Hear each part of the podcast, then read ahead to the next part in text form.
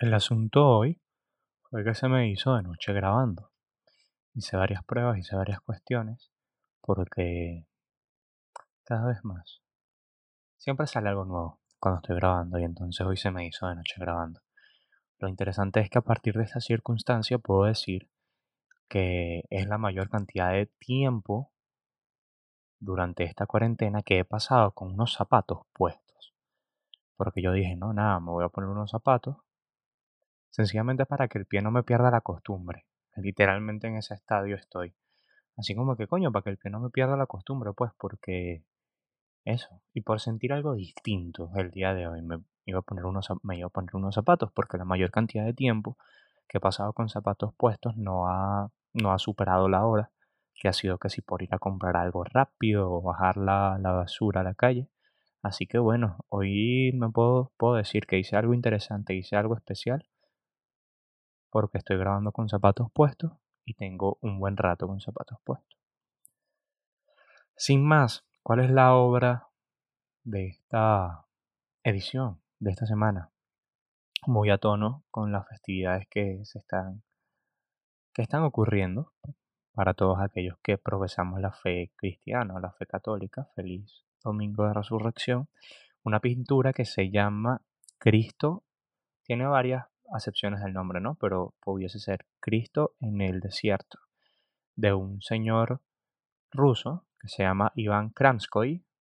Es Iván porque es ruso y es ruso porque se llama Iván. Se complementan los dos conceptos. Conceptos. Y es un óleo sobre lienzo de un 80 por 210. ¿Dónde lo pueden ir a visitar? En la galería Tretiakov, en Moscú, en Rusia. Antes de pasar por, ¿cómo se llama? Eh, el Kremlin.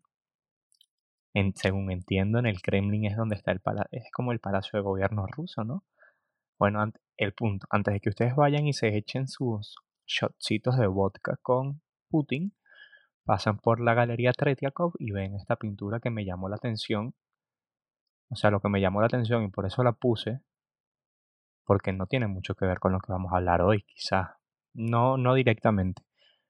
Fue más por las festividades que estamos pasando. verga, considerando de que Jesucristo es una pintura que en el mundo del arte se le ha tratado hasta fucking crucificado, con una lanza que le atraviesa el costado y todo eso, nunca, o sea, eso ya como que estoy insensibilizado y la postura que tiene en esta pintura y la expresión de su rostro me, llama mucho más la atención que quizás verlo crucificado. Impresionante, impresionante la verdad. Y sin más, hoy estamos tranquilitos, relajados, llevándola suave. Sin más empezamos chicos. Re, re, re, re, la ciencia de la vida, de las aves volando, soltando palabras, pensamientos oscilando, tú tranquilo y yo nervioso, solo estamos requemando. Ey, re, re, re, re, existe, que se existe, opiniones van y vienen, disfrutando de energías que nunca se detienen, libre de intenciones, esto es puro requeme. Les doy la bienvenida, gente querida, a este octavo episodio de Requeme Sessions, un espacio abierto para pensar en voz alta. Mi nombre es, como ya me conocerán, Aníbal de Andrade y ya empezamos. Ya voy a hacer un comentario. Termino la introducción y vengo para acá. Eh, ay, carajo. Pueden encontrarnos en todas las redes sociales, particularmente en dos, no en todas. En Instagram y Twitter con arroba sessions y arroba para que se enteren de la última actualidad de este podcast ¿Qué fue lo que pasó? No, pasado ni, no pasaron ni seis minutos de episodio y ya me toqué la nariz.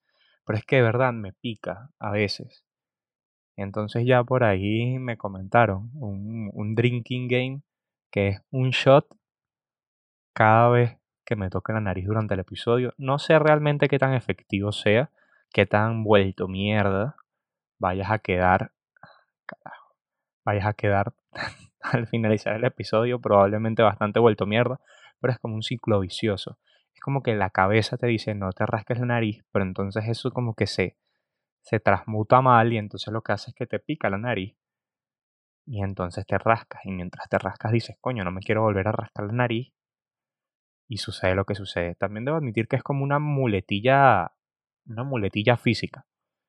es como un pequeño tic por el nervio, porque aunque ustedes no lo crean, a pesar de que, mira, y fíjate que ya van dos, ya van, esta al ser la octava edición, ya son dos meses de requeme, sin embargo aún me pongo un poquito nervioso el afrontar, hablarle a la cámara, el afrontar, el afrontar, hablar frente al micrófono, todo el proceso de edición, todo eso, aún me da un poquito de nervio. Pero bueno, aquí estamos, ya dos meses montados en esta vaina, que quizás no sea mucho, pero a mí me, a mí me llena de orgullo porque eso. Muchas veces dudo si voy a grabar el siguiente episodio, así que bueno, aquí estamos. Y casualmente aprovecho la oportunidad, porque no sé si se han dado cuenta, a los fieles seguidores del podcast, a los que han estado ahí, porque yo sé que hay una gente que ha estado ahí, que está ahí toda la semana. Que bueno, que exacto, que he optado por esta medida de no hablar de dos temas, que fue como me lo planteé en un principio, sino requemar más a profundidad de uno solo. Y yo creo que funciona mejor así, la verdad, como que da para un poquito más. No sé qué opinan ustedes, déjenme su opinión en la, en la cajita de comentarios de acá abajo de este, de este video. Y bueno, si lo que hacen es eh, aprovechar el podcast para su rutina diaria, si mientras usted que me escucha, usted amigo, usted amiga, que me escucha más bien a través de lo que viene siendo Spotify, que solo que, les, que le basta con escuchar Requeme Sessions, nada más, y no verlo, eh, usted podrá utilizar el podcast mientras, no sé, mientras está haciendo los quehaceres de su hogar o, o para dormirse. Quizás, que eso sería muy chimbo. Sería un halago al mismo tiempo que un insulto. Un insulto porque sería como que coño, esto te aburre a tal manera de que te duermes pero también pudiera ser un halago porque quizás en alguna manera mi chirriante voz y mi forma tan accidentada de hablar es como un susurro para ti, como, como, sí, como una canción de cuna. Eso me parece también bonito. A todo se le puede sacar el lado positivo, si uno tiene la mentalidad adecuada. Eso para los que nos disfrutan por, por Spotify también, ya me perdí. Ya fue la primera pérdida del programa también. El asunto es ese, exacto, lo que venía diciendo. Bueno, si escuchas Spotify, ¿también te parece mejor un solo, una sola temática por episodio? ¿O debería volver a las dos? Déjame tus comentarios en, no sé, en las redes sociales y te tendré en cuenta. Porque aunque no lo parezca, yo trabajo para ustedes. Así es mucho más satisfactorio y mucho más llenador. Sin más, ¿de qué vamos a hablar hoy? El tema del día de hoy, pues, hace referencia a la sensibilidad cuáles son sus límites. Eh, es un tema que decidí traerlo a la mesa porque creo que viene bastante a colación eh, con todo esto de, de la pandemia y del, y del confinamiento y todo lo demás, porque exacto, nos estamos enfrentando a una situación. Mm, si se dan cuenta, todo lo que he venido tratando durante el confinamiento ha estado más o menos relacionado, pero solo que de forma como de forma lateral. No quiero tampoco hablarlo de manera literal porque se vuelve o tratar cosas de manera literal porque se vuelve cansino, ¿no? Es como fastidioso. Pero eso también, de repente, ante esta cuestión, ante estas circunstancias de encierro, eh, como que al no estar acostumbrados eh, y al pasar tanto tiempo como que con uno mismo, estamos lidiando con los sentimientos de manera diferente, como que la piel se va poniendo cada vez más finita y todo nos afecta cada vez más, cualquier cosa, por lo menos ese ha sido mi escenario. Y eso que yo debo admitir que soy una persona bastante, bastante sensible en general, entonces quise tratar un poco este tema desde la perspectiva de exacto, cuáles son los límites. Y pudiésemos empezar, por supuesto, más o menos definiendo, ¿no? Porque la sensibilidad, más allá del... de... Ay, perdón, se me... Es que no sé, me pongo melancólico con esta temática porque, bueno, no sé. Y me, me, entran los suspiros a cada rato. Es como una una hipernecesidad de oxígeno para, para, transmitir todo lo que tengo dentro, muchachos, con respecto a este tema.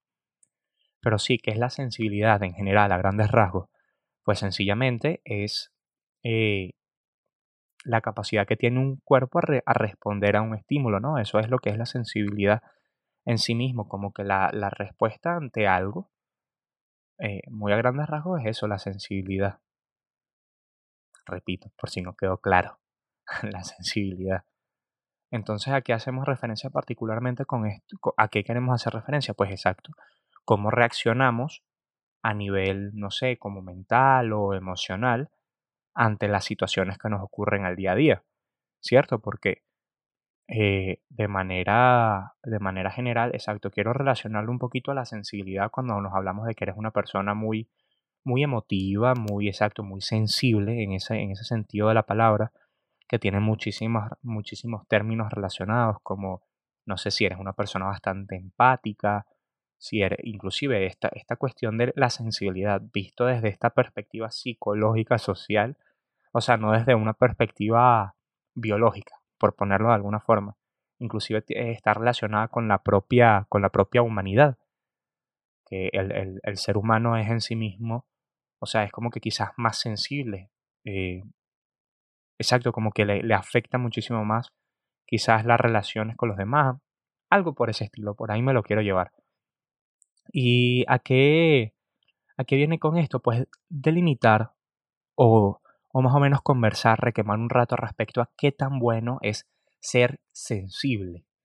Si es que tal cosa puede ser cuantificada o más bien qué tan sensible, hasta cuál es ese vértice en el cual ya ser una persona sensible o ser demasiado sensible te, causa más eh, perjuicio, es decir, te, te trae más mal que bien, ¿cierto? Porque a nivel general, o sea, pueden haber dos extremos o bastante definidos en los cuales tú puedes ver que ser una persona sensible, es decir, ser una persona a la cual le, afectan o le importan las cosas, puede estar visto de buena manera o de muy mala manera. ¿A qué me, a qué me refiero con esto? Pues, por ejemplo, desde el lado positivo, y, y, también tomar en cuenta que la sensibilidad dentro de estos parámetros humanos quiere decir muchísimas cosas. Puedes tener sensibilidad artística, por ejemplo, que es como literalmente esta sensibilidad artística puede hacer referencia como al buen gusto que puede tener una persona, la capacidad precisamente de como de apreciar el mensaje que se quiere transmitir a través de una obra de arte o algo por el estilo y la capacidad exacta de discernir cuando esa quizás ese trabajo artístico tiene un valor mm, mira como que sí, como que transmite mejor o cumple mejor su función o transmite muchísimo más un valor o no de esa, de esa perspectiva, pero exacto, cuando lo ves desde la, desde la parte negativa, puedes tomar en cuenta de que si eres una persona demasiado sensible, quizás eh, puedes ser una persona muy poco confiable en el sentido de que tus eh, de que cuando eres demasiado sensible es que no eh, sí como que tus emociones pueden sacar el mejor partido de ti y te dejas dominar por estas entonces exactamente ese es el límite que quiero que quiero evaluar en este episodio. Y lo quería evaluar también, mm, aparte de, por el motivo que les dije, que creo que viene muy a cuento con todo esto de la cuarentena, porque, por ejemplo, a que, eh, con el ejemplo específico que pasó, resulta que en la universidad nos pusieron una, una, una charla, como, sí, como de gestión emocional y toda esa movida, y un ejemplo que nos ponía la señora que nos estaba hablando es que de repente ella estaba viendo una película con su hija, y era una película cualquiera tan común como, ¿sabes? Y la niña, su hija, empezó a llorar y empezó a llorar por la película, porque la película le, le daba muchos sentimientos. Y entonces el asunto es ese, que ella nos explicaba que quizás en esta época de confinamiento eh, puede que, que, tengamos mucha, exacto, por la incertidumbre que nos causa todo esto y tal, puede que tengamos muchas emociones acumuladas y luego en estos pequeños detalles, por ejemplo, en estas pequeñas manifestaciones, como una escena conmovedora en una película, obviamente, ella no nos especificó cuál, pero probablemente fue el asesinato de un perro, porque eso es lo que más eh, es como sucio por parte de Hollywood que sigan utilizando el asesinato de un perro, porque ya sabemos que no hay ver, o sea, yo quiero que tú me pongas un ejemplo, no he visto Soy leyenda, que es como que el primer, el primer detonante que se me viene a la cabeza cuando hablamos de la muerte de un perro en una película. Pero yo quiero que tú de verdad me pongas un ejemplo, es más, si lo sabes, cállame la boca y déjamelo en los comentarios un ejemplo en el cual la muerte o el asesinato de un perro haya sido motivo fidedigno del avance del plot en una película y que no sea nada más por, por ser, ¿sabes? Como por sacarle las lágrimas a juro a la audiencia. No sé, hay muchas películas de perros, no soy un conocedor del amplio repertorio de películas de perritos que hay por allí, pero yo creo que ya es como cruel, porque la mayoría de las veces es así como que eso, no se vale poner la película de Hachiko. Esa, esa va a ser mi única excepción, porque coño, ahí sí tiene sentido. Es como que toda la película va alrededor del perro. Pero yo me refiero a eso. A una película que no. Exacto, el perro literalmente es como triste y todo, decepcionante por el papel del perro. El perro es como un papel secundario, es como literalmente un accesorio del personaje principal y tal. Entonces, coño, ¿por qué me lo matas? Déjamelo ahí quieto, que está tan tierno ahí acompañándome a, a mi personaje principal y siendo bonito. Poniéndole un poquito más de, no sé, de, belleza al plano y entonces tú vienes y me lo matas sencillamente porque me quieres hacer llorar. Y yo ponía ese ejemplo de, coño, que cualquier cosa de repente nos saca, nos, nos pone más a flor de piel eh, las emociones, que como que con este, eh, este entierro, mm, coño, con este encierro, la piel se nos pone mucho más finita. No solamente por ese lado de lo de la, de lo de la cuestión, sino que mira, a nivel personal, particularmente, yo, yo toda mi vida he sido una persona bastante, bastante, bastante sensible, pero sensible inclusive en el mal aspecto, eh, súper, súper mal, súper llorón y tal, y por eso este, este tema me llama tanto la atención, y desde la otra perspectiva que te lo estaba viendo, en el cual, coño, en esta sociedad, porque, este, porque vivimos en una sociedad eh, en la cual, coño, el tema a raíz de, ¿sabes?, del auge de, de, la conversación a través del movimiento feminista y a consecuencia de, no sé, de la conversación respecto a la masculinidad tóxica, uno de los puntos claves o tal que dicen es que dentro de estas cuestiones, uno de los rasgos más comunes de la masculinidad tóxica es que los, es que los hombres suelen reprimir sus sentimientos y que eso se, de repente se manifiesta muy, muy coloquialmente y que eso se manifiesta muy coloquialmente en la frase cuando le dicen a un niño eh, que no llore. Eh, ¿Y qué pasa? ¿A, dónde ven, ¿A dónde me quiero traer la discusión? Que yo no creo precisamente que el decirle a un niño, o inclusive a una niña, si nos vamos a ese caso, el decirle no llore, no tiene que ser, que no llore, no tiene que ser necesariamente malo. ¿Cuándo se vuelve auténticamente malo? Cuando tú pones, por ejemplo, que es eh, es parte de la narrativa del discurso que dicen de la, de la masculinidad tóxica. Inclusive tengo la frase bastante resumida aquí, que es como esta es la... Eh, como que lo, lo que recalcan. Dicen que al decir no llores, tú estás enseñando a los hombres a reprimir sus emociones, relegando lo emocional a las mujeres que a su vez son tachadas de débiles por ello. Esa es como la parte, ahí yo te puedo, yo te pudiese aceptar que esa cuestión de decirle a un niño, como dije también, sí que no llore, como que ahí sí se ve negativo hacia el desarrollo de, exacto, de su, de su papel como hombre, decirle eso, que los hombres no lloran, etc. Pero yo creo que trascendiendo de ello, o sea, si, si, ese, si ese comentario no se hace luego bajo la premisa de que no llores porque es demostrar debilidad, si tú demuestras esa debilidad eh, luego vas a ser pisoteado por los demás. Entonces ya ahí también tú generas un chip de que tú le dices a ese niño o esa niña, X, eso no importa. Tú le dices, ah, bueno, entonces si alguien llora es alguien débil y entonces yo me puedo aprovechar de esa persona débil. Cuando tú lo quitas desde esa perspectiva, yo siento que el consejo de decirle a un niño que no llore no es un mal consejo. ¿Y desde qué perspectiva? Desde aquella que establece que, la, que mientras más nos doblegamos ante nuestras emociones desde una perspectiva más visceral, honestamente peor nos va. Yo siento que hay una diferencia muy enorme, yo creo que aquí está la como que la clave de toda esa movida, porque es eso, honestamente, yo siento que a partir de esta conversación, bueno, dependiendo de lo que tú le pares bola a eso, a mí me llama mucho la atención, porque siento que estamos en una época en la cual nos estamos si si hay conversaciones que redefinen, que quieren redefinir eh, lo que es la masculinidad. Si la masculinidad es tóxica, como consecuencia, la contraparte, también estamos redefiniendo el papel exacto de lo que implica la, la feminidad. Si la masculinidad es la feminidad, ¿cierto? Sí, la feminidad. Entonces es como que una, una pregunta interesante. Yo considero, y a, lo que vengo, por eso me, llama tanto la atención y, y, por eso, por mis antecedentes particulares, pues, por mí, por cómo soy que yo siento que exactamente si tú dices eso desde una perspectiva de no, no llores, o sea, yo lo veo desde esta perspectiva, que es un poco simplista, pero aquí es donde me lo estoy, me lo estoy haciendo. Cuando tú le dices de repente a un niño, no llores porque auténticamente no, estás, no, no vas a ganar nada llorando, es donde se genera ese punto clave, ese punto interesante de, es, de que es no tanto, y lo tengo aquí anotado literalmente para no, porque quiero utilizar las palabras precisas, que no va tanto de reprimir una emoción, sino de precisamente aprender a controlarla, aprender a que la emoción no te, no te domine a ti y no nuble tu buen juicio.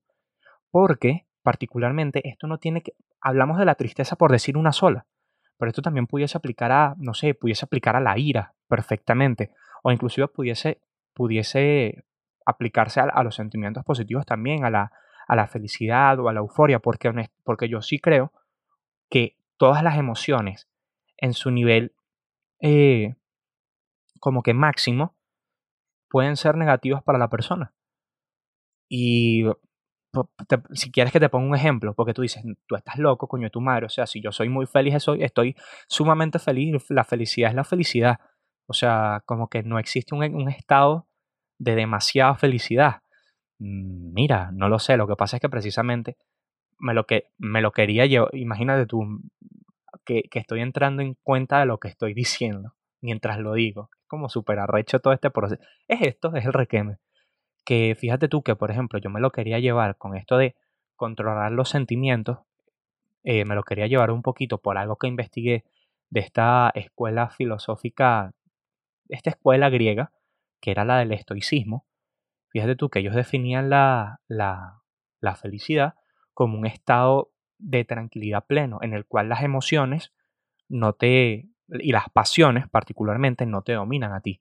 Pero suponte tú que en, en los términos Exacto, hablemos de una felicidad en los términos en los cuales, exacto, es que estás alegre, yo no sé, estoy hablando por hablar, como es, lo, de, esto a eso, de hablar por hablar, pero supongamos que un estado de absoluta y plena felicidad, quizás llevada a los extremos, se convierte quizás como en un, como un, en un éxtasis, pero un éxtasis maldito, que tú tienes como que absolutamente tanta confianza o estás tan embriagado de esta presunta felicidad que hasta te, nubla el buen juicio y te puede llevar a tomar una decisión desacertada porque, porque no tienes la precaución. Quizás porque este estado de, felicidad absoluta te pudiese impedir, que es de donde me lo imagino, este estado de felicidad absoluta te, impediría tener como un juicio de valor y de repente no sopesas las cosas antes de hacerlo. ¿Sabes? Yo sí creo de eso, que de repente todas, absolutamente todas las emociones, como que en su, en su superlativo, llevan las cosas a, a, mal, a mal término. Y es ahí a, a donde vengo. Si tú de repente, si tú, si tú aprendes a tener como control de esas emociones, eh, no, no quiere decir que las estés reprimiendo, porque reconoces que te sientes como te sientes. Estamos hablando particularmente de la tristeza porque es precisamente la que está ligada a la debilidad y a todas estas cosas que venía diciendo anteriormente. Pero eh, no pudiese ser como con, cualquier otra. Si tú reconoces ese estado, obviamente ese, reconocimiento, yo presumo, que es el primer paso para racionalizarlo un poquito más y entender que auténticamente no hay, no hay como ganancia honestamente no hace demasiado bien, particularmente para estas emociones negativas, en quedarse estancado en este sentimiento. Y pudiese pasar, por ejemplo, con la ira, pudiese pasar con la envidia, pudiese pasar con los celos, ¿sabes? Y es aquí donde, donde, donde me traigo lo, de, lo del estoicismo, porque ellos lo que plantean es que, obviamente, o sea, nosotros nada más tenemos, tenemos control, ellos, exacto, es como un peo súper determinista, no sé qué, pero algo que sí pienso eh, auténticamente es que nosotros nada más tenemos control sobre cómo nos deja, cómo nos hacen sentir las cosas a nosotros. ¿Cierto? O sea, nosotros de repente, por poner un ejemplo, nosotros de repente no, es uno de los ejemplos que creo que, ponen en los, en, los, libros y no sé qué. Nosotros no tenemos control por, eh, en cómo, en, por ejemplo, nosotros no tenemos control si se nos rompe una pierna, ¿cierto? o sea, si la pierna se rompió, la pierna se rompió. No hay nada que podamos hacer respecto a eso. Lo que sí tenemos, sobre lo que sí tenemos control es cómo reaccionamos nosotros ante esa rompedura de pierna. ¿Cierto? Y eso aplica a muchísimas cosas en general. Eh, y, no tiene por qué ser nada más en un caso negativo, también puede ser en un caso positivo. Eh, si nosotros no, o sea, el ganarse la lotería, quizás nosotros podemos hacer algo, o sea, hacer, comprar el ticket es creer y, y, y eso, y como que ganársela, ¿cierto? Pero ya luego, cómo tú afrontas eso que te viene, puede ser bastante determinante en cómo, ¿sabes? En cómo tu salud, en cómo tu estabilidad, porque por ejemplo, alguien, obviamente, si bien la primera reacción puede ser, ay, qué bueno, me ganó la lotería, no sé qué, de repente tú, si, si tienes, exacto, si te dejas abrumar por la tristeza o por la preocupación o por lo que sea, puedes decir, ay, no, bueno, pero ahora la responsabilidad que conlleva esta cantidad de dinero, en qué lo voy a gastar, porque, ¿sabes? Es como que eso, como que tener el control, intentar mantener el control sobre nuestros sentimientos para que nos saquen lo peor de nosotros. Y eso se hace a través de la, racionalización, o sea, como de, sí, como de darle las cosas a su lugar en el mundo y entender quizá que no tenemos, que, que auténticamente solo tenemos control sobre lo interno, sobre nuestras reacciones. Eso, eso me pareció una, una postura bastante, bastante interesante en, en, toda esta movida. Y creo que es la más, la más inter y, creo que es como que de momento la, la más acertada un poquito. Porque lo, y yo hago toda, yo hago toda esta, toda esta charla, y quizás el que me conoce un poquito más a profundidad puede decirme que yo dando, que ojo con esto, que todo esto no es como que sea un consejo, es, sencillamente un pensamiento, porque sí, es, y aquí es a donde voy, porque si yo, dije, si yo dijese todo esto como un consejo, como una recomendación, primero que nada sería un idiota, segundo, tú al prestarme atención serías más idiota que yo, no tomes ninguna clase de consejos de salud mental o gestión emocional de alguien que lo que hace es montar videos en YouTube con y el nombre del programa es Requiem Sessions. Y el carajo se llama Aníbal. Por favor, no le pares bola a ese tipo para esto.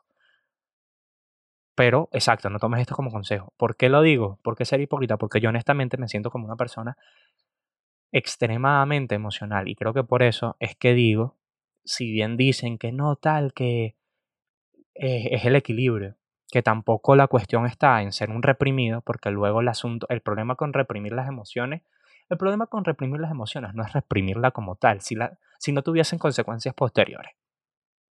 Si luego no te volvieses loco y, y le reventases de una cachetada a alguien por haber reprimido emociones durante toda tu vida, no importa, reprímela. Hubiese, sería lo más sencillo. La agarras, la haces un huequito y te lo, te lo metes aquí dentro profundo, fuera de chinazo, y ya. Pero no es el caso.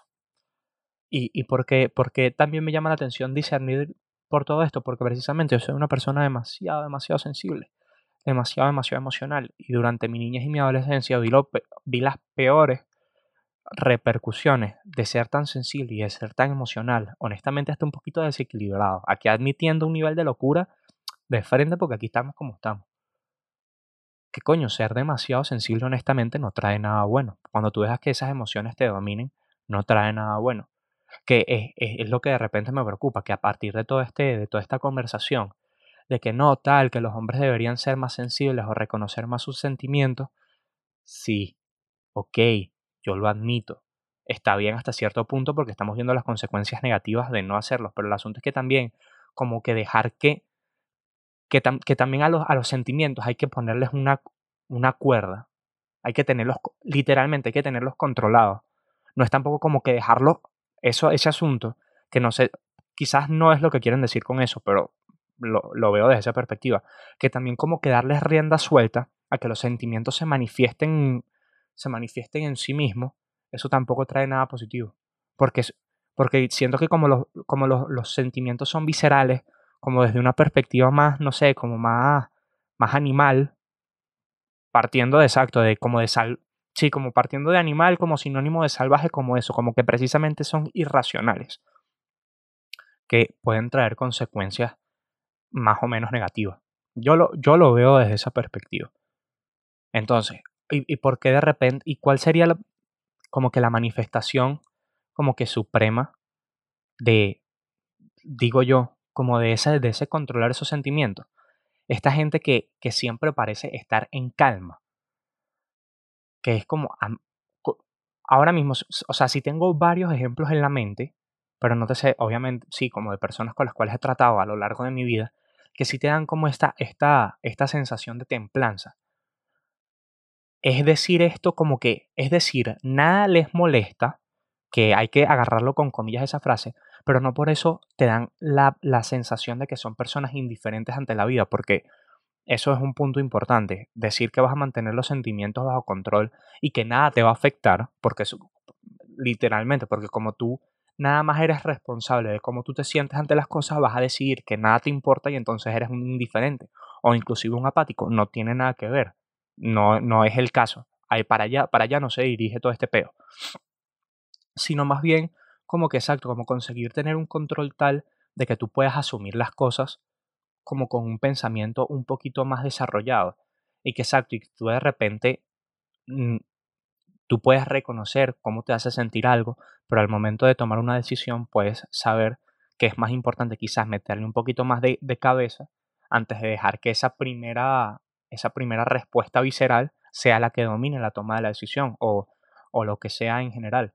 Porque esa en general, y es algo, y lo digo aquí desde una perspectiva como una, literalmente esto es como una proyección de, de mi yo ideal así es fuerte y psicológico nos pusimos en este peo, en este episodio. Es eso, es como una proyección del yo ideal, que a mí me encantaría, por ejemplo, ser una persona a la cual la gente acude para pedir un consejo. Y, y si bien la gente por la cual tú acudes a pedir un consejo suele ser aquella por la cual, o sea, tú pides un consejo a alguien que sepa de algo, ¿cierto? Pero a nivel general es también como esas personas que, que te transmiten como cierta calma, cierta tranquilidad, que ante una circunstancia complicada saben mantener la compostura, es decir, saben mantener sus sentimientos a raya, saben hasta dónde medirlo. Y eso a, a, nivel general. Tengo entendido, por ejemplo, que hay muchas corrientes de lo que implica ser un actor, ¿no? Pero yo tengo entendido que exacto, que hay muchos actores, dependiendo, porque está lo que se llama el método, no nos vamos a meter ahí muy profundo, pero exacto, de repente lo que un actor lo que tiene que hacer es saber entrar y salir de esos, de esos estados anímicos. Que, ah, exacto, lo que dicen es que de repente te puedes inspirar en cosas que te hayan pasado anteriormente, pero capaz es como si tú te crees el papel, si el papel está bien escrito y la historia está bien escrita, tú reaccionando y sintiendo una auténtica empatía por lo que le está pasando al personaje, quizás no necesitas ni tan siquiera buscar una experiencia pasada, sino sintiendo auténticamente como que empatía por lo que le pasa al personaje, ya tú puedes sacar una emoción creíble, quizás de esa perspectiva. O por ejemplo, exacto, pero, exacto, ¿a, qué vengo? Está bien, tú puedes entrar en ese estado anímico, pero luego también tienes que saber salir. Porque si te lo crees demasiado, imagínate, porque mira, uno que sabe, imagínate tú que tú fueses un actor, eh, esto que llaman como que meterse demasiado en el papel. Si tú, si tú, si tú, si tú eres actor y tu personaje se mete en una melancolía increíble y tú después no puedes salir de esa melancolía, como que ese también es como que lo interesante de, de todo, de todo este peo. Y, y para el arte también. De repente es como que eh, como que si el arte es una expresión de los sentimientos, pues exacto, yo siento que la cuestión es saberlos aprovechar, pero también hay que mantenerlos a raya, porque el asunto es eso, yo siento que cantidad de cosas que siento, hablo, me doy cuenta de la cantidad de veces que digo yo siento y yo siento y yo siento, viste, sentir, sensibilidad, todo, todo, todo calza. El punto es que, ay, el punto es que se me olvidó el punto. Sí, no sé, que, que, me, que me emociono. El punto es que me emociono. Eso, que yo siento que al final de cuentas como que el mensaje es un poquito ese, que en primera instancia, que darle eso. El punto era ese, que el, ya, ya, me recordé, que como los sentimientos son, son, son unas cuestiones como tan, como tan primigenias o tan, sí, como tan, y por ser primigenias son tan poderosas, yo siento que si no les damos control adecuado, nos toman, o sea, como que nos sobrepasan. Y ahí es donde, ¿sabes? Donde como que perdemos el control del asunto. Claro, estos son todas posturas. Eh, como que esto, honestamente, todo esto va de una cuestión de ser una persona un poquito como que comedida, centrada y no sé, y no sé qué más porque habrá muchas otras cosas que literalmente, como no sé, como la gente, los románticos en el sentido medio artístico de la palabra, del movimiento del romanticismo, los románticos o los hedonistas es todo lo contrario, como que tú entrégate absolutamente a tus sentimientos que, y ya sea el dolor, autoflagélate, si algo te causa dolor, sumérgete en ese dolor, o si algo, o busca, por ejemplo, el placer inmediato en todas las cosas, ya sea en los bienes materiales, en la comida o el sexo, y que eso te inunde porque va a ser el estado de, de éxtasis más absoluto y no deberíamos buscar otra cosa en la vida. Bueno, mire, ya eso son posturas. Yo, por ejemplo, mmm, yo no lo veo desde esa, desde esa, desde esa perspectiva. Si tú crees en eso, bien. Pero lo, lo interesante es eso. Entonces yo creo que, que, el, que el asunto va de ese, que honestamente sí hay como que, que la conversación es esa, que no, o, o el punto a lo que quería llegar es eso, que yo lo digo por la experiencia que he vivido, que de repente mucha gente como que sí, estos dos estados que digo de, los hedonistas y los románticos son como que muy bonitos leerlos y es así como que, ay, sí, qué persona tan sensible, qué, qué bonito, no sé qué. Mira, eso es muy bonito verlo. Eso es muy bonito verlo en una persona ajena y en un personaje cuentisto, cuentístico. Personaje cuentístico. Eso como que es muy bonito como que verlo de puertas para afuera, o exacto, o sentir esa gratificación inmediata de, de buscar el, ese placer o, esa emoción o aprovechar la intensidad por, por lo que te produce en ese momento preciso, en las emociones buenas. Pero de resto siento que sí es como más importante quizás apuntar más hacia el equilibrio, no reprimir o no ser una persona tiesa y seca, porque ya ahí nos vamos, si eres una persona que, que exacto, que, que no que absolutamente descarga los sentimientos y, se pone una barrera y no quiere ser sensible, no puedes ni tan siquiera relacionarte adecuadamente porque te privas de ser una persona tan siquiera empática. O sea, te cargas lo que, lo que sería la empatía y es como, y eso sí lo considero súper elemental y súper primordial para para las relaciones humanas, pues para, para tener una buena relación con la gente. Pero, pero de resto, tampoco es como eso de es eso, que la sensibilidad sí que tiene, sí que tiene un límite y que es bastante delicado. Y eso, que yo, que es un tema que me llama porque lo, y fue el motivo por el cual lo traje. Y con, con esto cierro un poquito, que lo traje porque siento que todavía a mí me ganan muchísimo, muchísimo, muchísimo los sentimientos. Y lo que quiero es como que sacarle provecho o partido a esa presunta sensibilidad y convertirla en algo positivo. Y es con ese mensaje los dejo aquí con una nota que intenta ser positiva. Muchas gracias por, por escucharme. Yo creo que con esto, esto fue suficiente requeme por el día de hoy. Espero que todos estén muy bien en sus casitas. Manténganse ahí fuertes. Que pronto vamos a salir a las calles a pasarla chévere, pero con mesura. Y yo creo que con eso estamos bien por hoy. Quería hacer este episodio también un poquito más cortito para ver qué tal, qué tal sale eso. Nos vemos en la próxima edición. Se me cuidan mucho.